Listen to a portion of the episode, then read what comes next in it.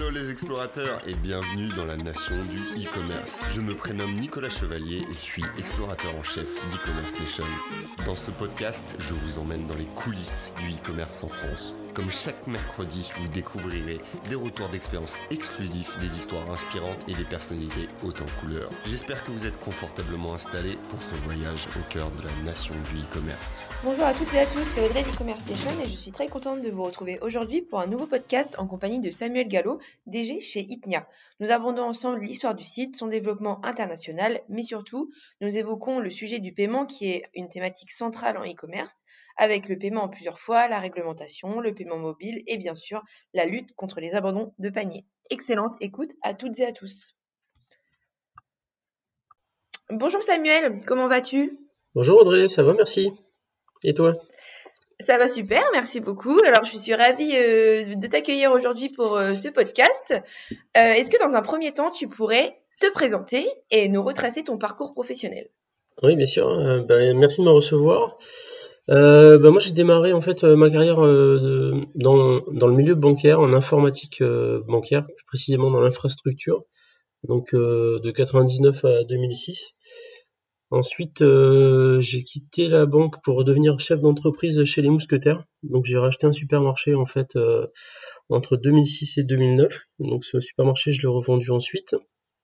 Et, euh, et après, j'ai créé, j'ai co-créé Fitancy, qui était un site internet pure play, enfin vraiment pure player sur la lingerie et les maillots de bain sur marché de niche qui sont les bonnets profonds.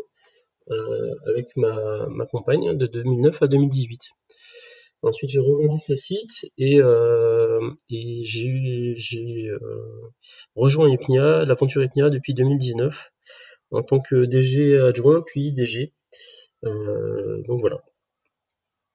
Alors, on va, se concentrer aujourd'hui, nous, sur euh, Ipnia. C'est ce qui nous intéresse, euh, ce pure player, du coup. Est-ce que tu pourrais nous pitcher le concept de Ipnia en quelques mots?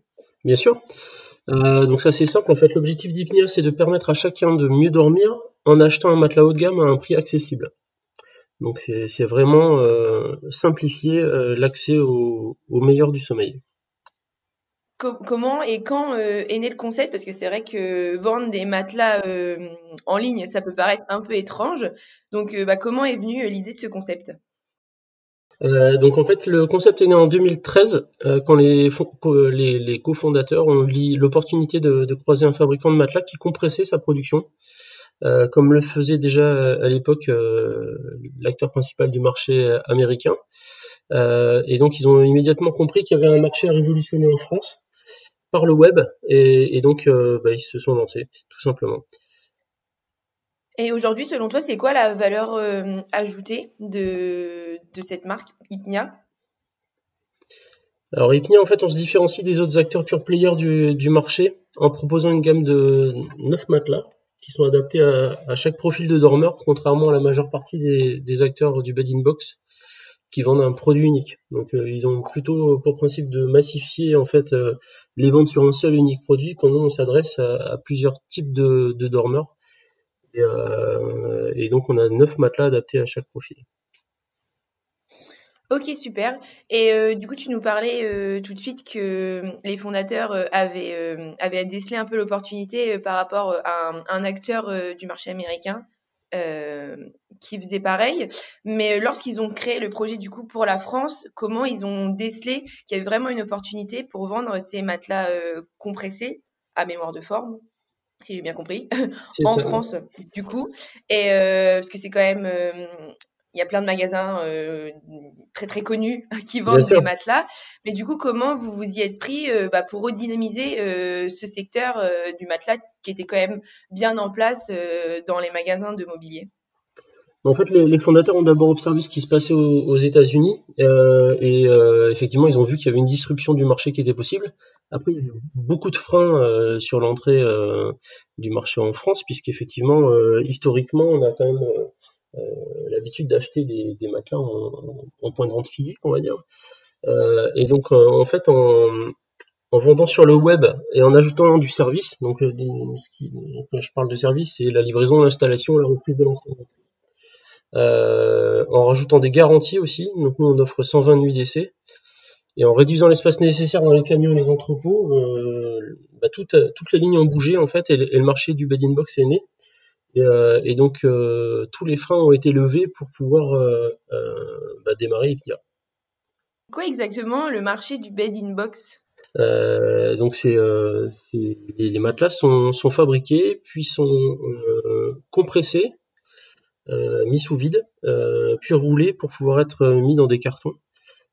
et de ce fait-là, ça prend enfin, beaucoup moins de place qu'un, qu'un matelas qui n'aurait pas été compressé et roulé. Donc ça n'altère en rien la qualité du produit puisque euh, quand le matelas est déballé, il, reprend sa forme initiale en 24-48 heures grand maximum, et, euh, ça permet un, gain de place et de faciliter la livraison. Oui, bah oui, j'imagine, parce que rien que les matelas euh, en déménagement, c'est pas le plus simple. Donc en livraison, j'imagine si.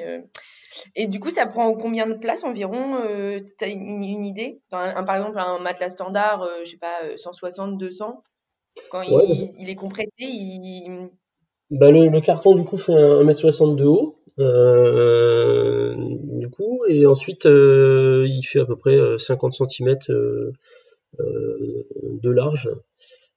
sur, enfin après c'est un cube en fait de 50 cm. Un peu comme un tapis quoi. Ouais, c'est ça. Voilà, c'est tout à fait ça c'est ça. Ok, bah, super intéressant en tous les cas. Euh, et aujourd'hui, tu nous disais que, que tu étais DG euh, au sein euh, d'IPNIA. Donc, c'est quoi un peu ton périmètre d'action, ta journée type, de quoi tu t'occupes? Alors, en fait, l'entreprise effectivement a été rachetée en octobre 2019 par un groupe industriel français qui est spécialiste de l'univers du sommeil. Donc, IPNIA, c'est une filiale de ce groupe, et, et donc effectivement, j'en suis le directeur général. Et donc moi, je m'occupe de, de, la gestion et du développement de l'entreprise dans son intégralité avec le, le, support nécessaire, euh, enfin si nécessaire du, du groupe sur certains sujets. Euh, donc j'ai pas vraiment de journée type en fait, hein, puisque j'essaye de, de bien maîtriser euh, l'ensemble des aspects de bout en bout, euh, que ce soit euh, au niveau fabrication des produits, sélection des, des matières premières, jusqu'à la livraison aux clients j'essaye de, vraiment de, bien m'imprégner de, tout ça pour pouvoir euh, euh, comprendre tous les enjeux et, bien, euh, et bien piloter les équipes. on va résumer un petit peu là. Vous vendez des matelas uniquement sur le web. Vous êtes ce qu'on appelle nous un pure player en France. Tout à fait. Et est-ce que vous vendez aussi à l'international? Alors oui, on a ouvert en fait l'Espagne et l'Italie il, y a un petit peu plus d'un an. Euh, on a d'autres ouvertures qui sont prévues cette année. Et euh, l'international, c'est déjà un peu plus de 10% de notre chiffre d'affaires. Euh, et on a vraiment l'ambition de faire d'Ipnia une marque européenne reconnue. Donc c'est vraiment un enjeu pour nous. Quoi. Vous êtes lancé en quelle année du coup Vous avez commencé par Espagne? Espagne et Italie qui ont été, qui ont été lancés en même temps. il, y a, il y a à peu près deux ans, on a, on a vraiment dédié une personne à, à, ces deux pays-là depuis une bonne année, on va dire. Donc là, ça, commence vraiment à décoller sur ces deux pays-là. Euh, et euh, bah, il y aura d'autres pays cette année et probablement l'année prochaine également. Et euh, quand vous vous êtes lancé à l'international, enfin, vous étiez déjà mature, je suppose, sur le marché français. Est-ce que tu penses que pour toi, s'il y a des, il y a des commerçants qui nous écoutent et qui souhaiteraient se lancer à l'international, euh, est-ce que c'est important pour toi d'être euh, mature sur son, sur son marché national d'abord? Bah, c'est pas tellement un problème de maturité en fait. Euh, il, faut surtout qu'on, bah, pour pouvoir développer un marché, il faut vraiment être focus dessus et donc il faut dédier vraiment des ressources à ce marché-là. Idéalement, des gens qui connaissent aussi le marché qu'on veut adresser. Euh, donc on peut vraiment euh, adresser, on va dire, euh, un pays étranger comme on adresse notre marché national, mais à condition d'y mettre les ressources. Quoi. Oui, en fait, c'est faut pas juste avoir son site français par exemple et le traduire traduire rapidement dans la langue cible, parce qu'il y a vraiment des bah, des caractéristiques à chaque pays à prendre en compte il, y a, vraiment euh, euh, des caractéristiques payées, effectivement, euh, puisque en fait, si on veut s'adresser à des consommateurs dans un pays étranger, il faut déjà qu'on puisse leur proposer ben, un moyen de paiement qui est adapté au pays auquel on, s'adresse. et qu'on puisse aussi proposer bah, des moyens de livraison connus par les, par les clients dans le pays ciblé. En plus de la partie traduction, hein, bien entendu. Hein. Oui, bien sûr, ouais. Ouais, oui, la traduction euh, également euh, important, parce que des fois, on peut dire des choses en français qui se disent pas forcément euh, dans d'autres euh, langues, ouais, donc faut être aussi euh, vigilant à ça. Effectivement, le paiement, évidemment, on en reparlera, et euh, la livraison également très importante. Et justement, par rapport au paiement, lorsque vous avez lancé le site Hypnia, du coup, c'était en 2013, si ma mémoire est bonne. C'est ça, en 2013. Vous avez Ok, vous avez, opté, vous avez opté pour quelle euh, solution de paiement et euh, pourquoi euh, celle-ci? Parce qu'on sait que le paiement, c'est quand même un élément important en e-commerce. Bah, effectivement, c'est un, élément très important en e-commerce parce que c'est un élément de, de rassurance et c'est un élément aussi qui permet bah, d'optimiser la transformation. Euh, et donc nous, on, travaille depuis toujours avec euh, l'IRA, qui est notre prestataire de services de paiement. Et euh, on a choisi l'IRA parce que tout simplement, c'était plus simple d'aller proposer des, nouveaux moyens de paiement quand, il y avait des nouveaux moyens de paiement qui, qui apparaissaient. Et, et, en plus, on a une facilité d'intégration de la solution. Et comme on savait qu'il y avait une ambition internationale dès le début et que, euh, bah, que ce prestataire de services de paiement euh, propose des, moyens de paiement adaptés à chaque pays, c'était vraiment intéressant de pouvoir euh, partir sur une solution qu'on n'avait pas devoir changer au bout de quelques années. Quoi.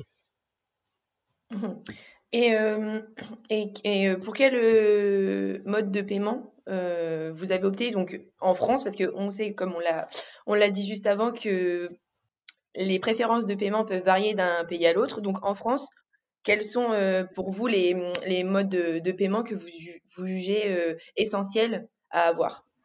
Alors en France, en fait, euh, on s'est surtout adapté à notre panier moyen.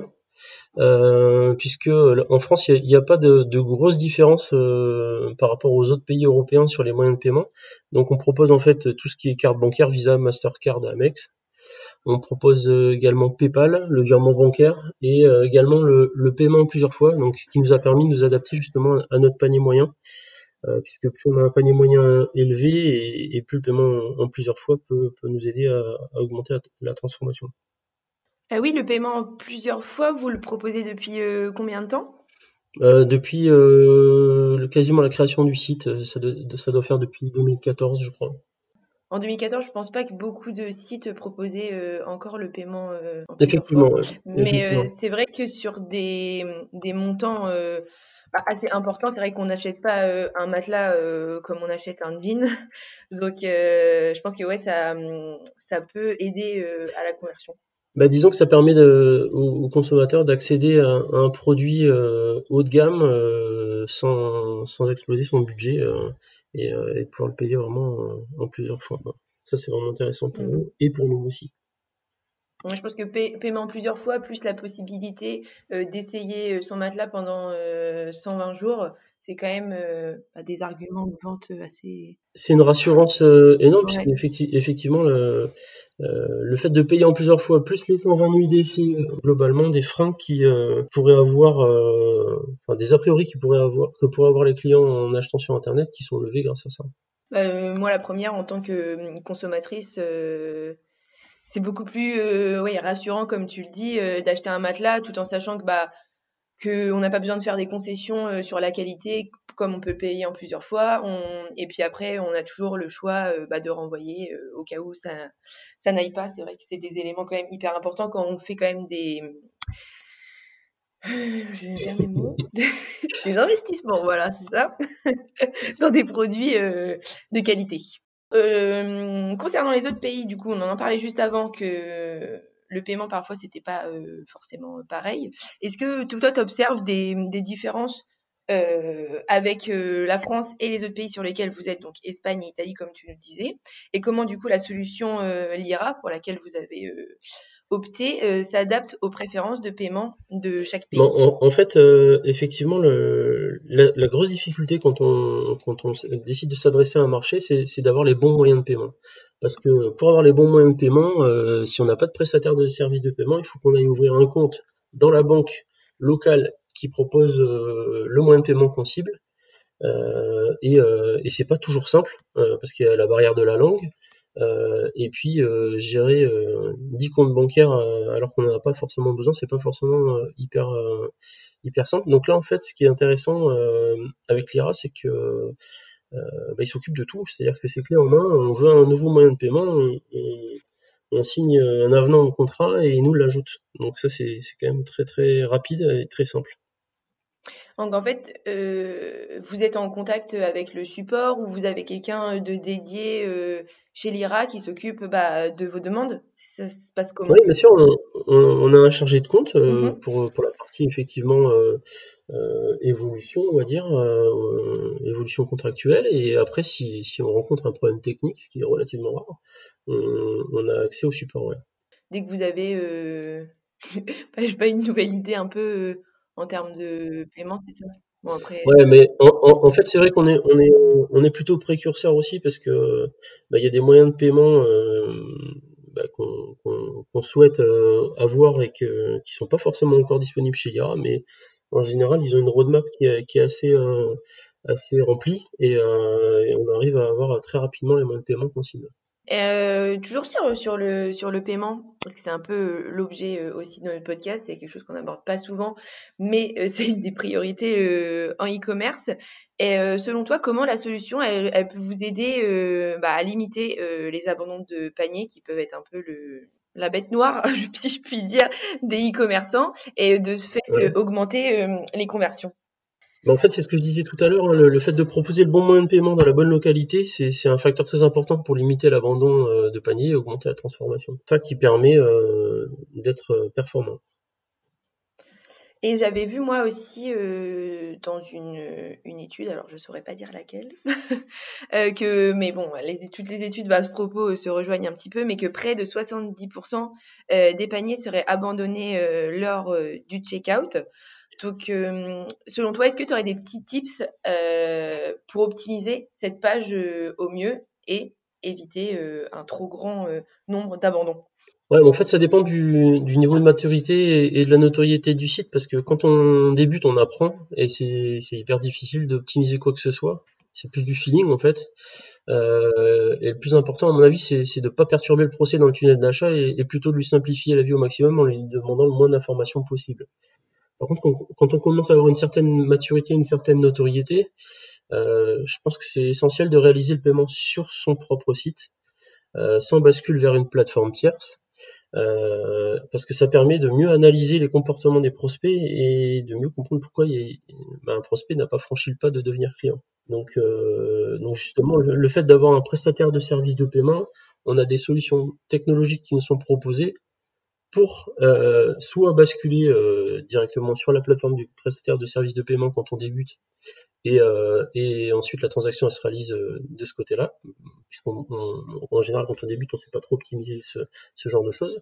Par contre après quand on a plus d'expérience, bah, le, prestataire de service de paiement nous permet de, faire l'intégration on-site de manière complètement sécurisée. Mmh et du coup, tu nous parlais euh, que ça vous permet du coup d'être on-site, de mieux euh, analyser les comportements des prospects euh, et pourquoi enfin, et essayer de comprendre pourquoi ils n'ont pas franchi le cap. Mais est-ce que tu as des, des exemples euh, bah, d'analyse justement pourquoi euh, certains ne, ne, franchissent pas le cap euh, et bah, ça peut être tout simplement euh, quelqu'un qui saisit euh, un numéro de carte bancaire, il y a un message d'erreur qui, qui, apparaît et, euh, et, le client ne comprend pas ce message d'erreur et du coup, bah, il, au bout d'un moment, il abandonne. Quoi. Donc si on n'est pas en capacité, nous, de, de traquer ces messages d'erreur, euh, on peut pas comprendre le comportement des clients. Donc ça peut être un refus bancaire, mais qui mm, qu'on interpréterait peut-être mal euh, en, en, disant simplement euh, euh, votre carte a été, a été, refusée, alors que parfois c'est le plafond. Donc des fois le, le, client comprend pas quoi. Mmh oui. Bah, suite à cette analyse, comment derrière vous arrivez euh, à revenir vers lui ou éviter que ce genre de situation ne se reproduise? Ben, en fait, euh, ce qu'on fait, c'est que le, le, le fait de, de, proposer une multitude de moyens de paiement, ça permet justement d'orienter le client quand il y a un refus vers un autre moyen de paiement qu'on propose.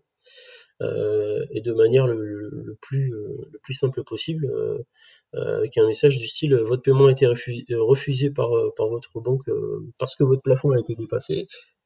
Et ben, pour essayer de, de, procéder à votre paiement, nous proposons par exemple le virement bancaire ou, PayPal ou enfin voilà. Mmh ok, c'est hyper intéressant du coup de savoir que vous analysez comme ça un petit peu et que vous essayez euh, derrière euh, bah, de récupérer euh, la vente. un petit peu ça. Ouais, tout à fait. On a des outils qui nous permettent justement de, faire ce type d'analyse. Mmh super intéressant. Et alors concernant un peu plus la, réglementation, on sait que en paiement, elle est de plus en plus bah, pour limiter la fraude notamment euh, avec la réglementation euh, DSP2. Donc, comment vous, vous avez réussi à adapter euh, bah, vos paiements par rapport à cette réglementation? Donc là, je ne veux pas trop m'avancer, mais elle devait être mise, les directives du coup devaient être appliquées au 31 décembre 2020, mais il me semble qu'avec la crise et tout ça, ça a été un peu repoussé. Ouais, je crois que ça a été repoussé de six mois, si je dis pas de bêtises, même si bon, nous, on s'est préparé. Euh, et, justement, c'est aussi ce qui est intéressant avec euh, un prestataire de services de paiement, c'est que quand il y a des modifications de, normes comme ça, euh, ben, on est accompagné et on sait exactement ce qui va se passer, alors que c'est souvent assez flou quoi, quand il y a des évolutions de ce type-là. Donc là, au moins, on est vraiment au fait des choses. Vous, vous êtes déjà prêt là Oui, on est prêt, ouais, ouais, bien sûr, on est prêt. Donc le, principal problème en fait des paiements sur, sur Internet, c'est la sécurité. Euh, alors, quand je dis problème, c'est surtout euh, euh, problème de confiance, puisque en fait, il y a très peu de fraude sur Internet. mais pour qu'il y ait de la confiance de la part des clients à l'achat sur Internet et que le e-commerce se développe, ça passe obligatoirement par la sécurité. Le souci, c'est qu'à chaque fois qu'il y a une couche de sécurité qui est, qui est rajoutée, bah, le taux de transfo il baisse pour des raisons qui appartiennent pas aux e-commerçants, comme on a pu le voir d'ailleurs avec 3D Secure. Euh, dès qu'il a été vraiment déployé, les e-commerçants, euh, ils ont vraiment eu mal à leur taux de transfo. Quoi. Donc, euh, donc voilà. Ensuite, on a redonné la main aux e-commerçants en permettant un débrayage du 3D Secure en fonction de, de différents paramètres. Si le client, si la personne est déjà client, en fonction des montants, etc. Et en fait, avec DSP2, la donne, elle change puisqu'on redonne la main aux banques sur le sujet, puisque c'est la banque qui va décider si elle impose une, authentification forte ou pas. donc effectivement, il y a un enjeu important, parce qu'il faut anticiper un refus de paiement de la banque au client, euh, et donc en proposant un autre moyen euh, de paiement que la carte bancaire, donc c'est ce que j'expliquais tout à l'heure, en cas de refus, il faut qu'on puisse euh, proposer un autre moyen de paiement pour espérer maintenir la transformation. Mmh donc là, authentification forte, c'était il faut remplir Ouais, en, fait, euh, ça, ça dépend des banques. Il y a des banques qui euh, maintenant il faut se connecter sur l'application bancaire pour, euh, pour pouvoir valider la, la, transaction. il y a des banques qui ont pas, qui ont pas encore complètement basculé. Ça, ça reste un SMS. Enfin, c'est, mais ça, de toute façon, on va vers une amélioration et une augmentation de la sécurité sur les paiements pour rassurer les clients déjà, et puis euh, bien entendu éviter la fraude euh, également. Mmh et du coup, tout l'enjeu bah, pour les e-commerçants, euh, c'est d'essayer de, maintenir au max les taux de transfo. C'est ça, parce qu'en général, quand, quand il y a une augmentation de sécurité, c'est des contraintes qu'on rajoute aux clients. Et la transformation bah, se complique pour le client parce que ben, par, par, Parfois, assez fréquemment d'ailleurs, on a des personnes âgées qui comprennent même pas qu'il faut qu'ils aillent s'authentifier sur l'application de leur banque pour pouvoir valider un paiement qu'ils font sur leur ordinateur. Donc, euh, donc euh, c'est pas toujours simple pour les, pour les personnes qui n'ont euh, pas l'habitude d'acheter sur Internet. Bah, du coup, il y a toujours des petites optimisations à faire pour être le plus clair possible. Oui, et puis bon, avec le, le, confinement, on a, on a quand même euh, eu des personnes qui avaient jamais acheté sur internet qui, qui ont acheté, euh, qui ont franchi le premier pas. Donc euh, c'est quand même en train vraiment de rentrer dans les mœurs l'achat sur internet, même si c'était déjà le cas avant, mais des, personnes qui n'avaient pas osé ont, ont, pu oser pendant le confinement. Mmh, mmh. c'est vrai. Et puis ceux qui osaient déjà non plus, voilà. ont encore plus acheté quoi. Sont défoulés, oui. Moi la première, j'avoue. Et moi la première et moi la première qui aussi achète sur mobile et on sait que la part des achats sur mobile augmente chaque année et qu'il faut être responsive évidemment. Et toi, au, niveau des paiements, quelles sont les particularités qu'il vaut mieux prendre en compte en m-commerce, donc commerce mobile donc effectivement, le mobile, c'est quelque chose de très important parce que bah, ça devient le principal canal de conversion euh, et du fait de son caractère mobile, l'utilisateur, il peut perdre sa connexion temporairement pendant son achat, ce qui est un vrai problème quand ça n'a pas été euh, anticipé euh, par le marchand. Donc il y a des nouvelles technologies hein, comme les progressives web apps qui permettent de, traiter ce type de, cas, mais ça nécessite bien souvent de, refondre le site. Donc il faut que ça s'anticipe. Ouais, du coup parce que les progressives web apps c'est un peu des applications mobiles déguisé Ouais, c'est c'est son en fait c'est c'est un site euh, c'est un site c'est un site qui qui peut apparaître euh, comme une application effectivement sur son smartphone. Et donc du coup ça permet euh, un préchargement des pages, ça permet de, de, faire pas mal de choses, de, de détecter quand il y a une, une coupure de connexion et de jouer le, le, le jeu de transaction une fois que la connexion est rétablie, ça, ça permet de faire pas mal de choses quoi. Mmh ouais, je pense qu'il y a de plus en plus euh, de sites, au lieu de, développer euh, carrément une app qui pourra euh, parfois ne pas être téléchargée, bah, d'avoir vraiment une, une expérience client mobile au top, quoi. C'est ça, c'est ça. Et alors là, j'ai un peu fait le tour des questions que je voulais, que je voulais voir avec toi, qui me semblaient intéressantes, notamment au niveau du paiement. Est-ce que vous avez des nouveaux projets pour 2021, euh, hein, une année qui, on l'espère, sera euh, plus sereine que l'année 2020. Donc des nouveaux projets ou des nouveaux produits ou peut-être euh, des boutiques physiques, même si vous êtes 100% pure player? Alors, de, nouveaux euh, projets, bien entendu, heureusement. Peut-être inquiétant, c'est vrai. heureusement, euh, euh, il, faut, il faut être en projet pour, pour évoluer, être en projet permanent pour pouvoir évoluer. Mais bon, malheureusement, je peux pas en dire beaucoup plus pour le moment, mais sur 2021, on a, on a planifié quasiment autant d'évolutions que depuis la création de l'entreprise. Et que ce soit en termes de développement business, avec notamment l'ouverture de nouveaux pays, qu'en termes de, de produits ou ou de qualité de service pour nos clients. Mmh Donc on est, on est vraiment euh, en train de faire un, gros travail de fond, euh, mais je peux pas en dire beaucoup plus pour l'instant. Ok, bah on a hâte de voir ça, on restera euh, au fait pour voir ce qui se passe du côté d'Ipnia. Et sinon, bah, j'en parlais juste avant par rapport à 2021 qui, on espère, un peu plus euh, sympa que 2020, mais euh, c'est toujours intéressant d'avoir des retours euh, de e-commerçants ou de commerçants en général sur l'impact de la crise. Donc chez vous, Ipnia, comment vous avez géré ça? Euh, bah, du mieux qu'on a pu déjà.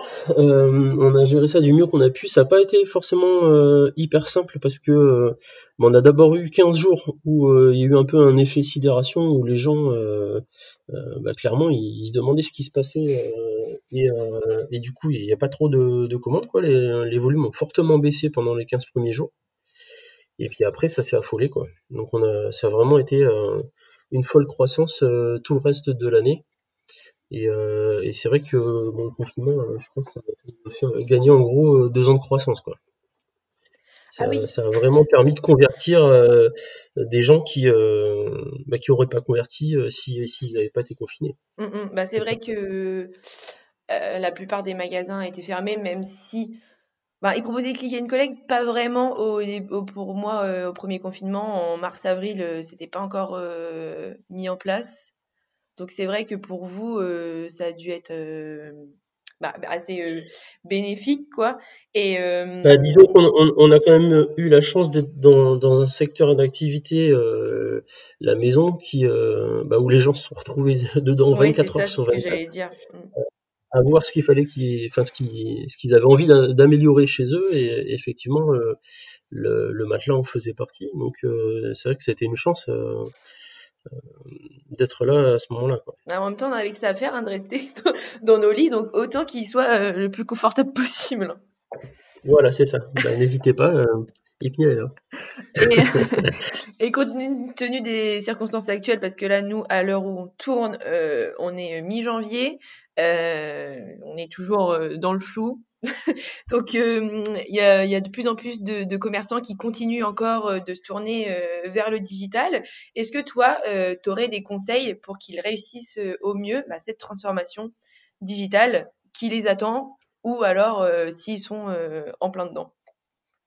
Bah, ce qui est intéressant, c'est que moi j'ai vécu les deux en fait. Euh, je connais les deux puisque j'ai travaillé dans le retail avant. Mmh euh, aujourd'hui, euh, enfin depuis un petit moment, je travaille en étant pure player.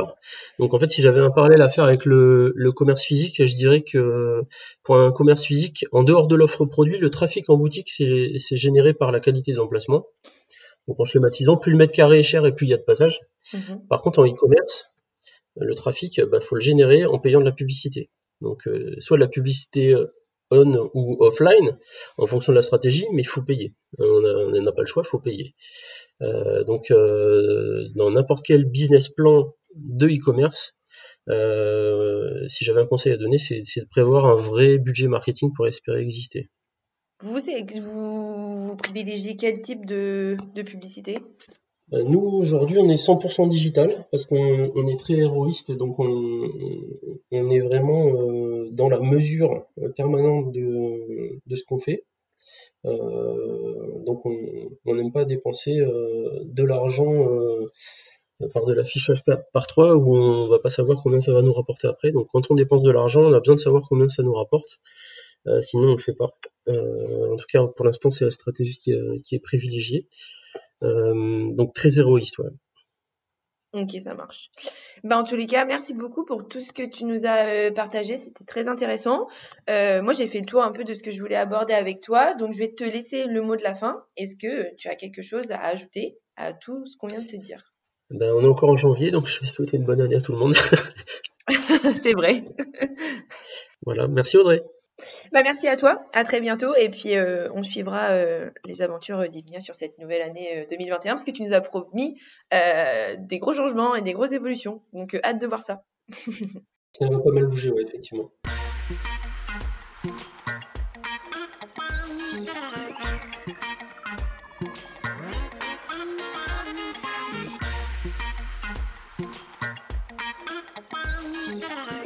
J'espère que ce podcast vous a plu. Je vous donne rendez-vous la semaine prochaine pour la découverte d'une nouvelle personnalité.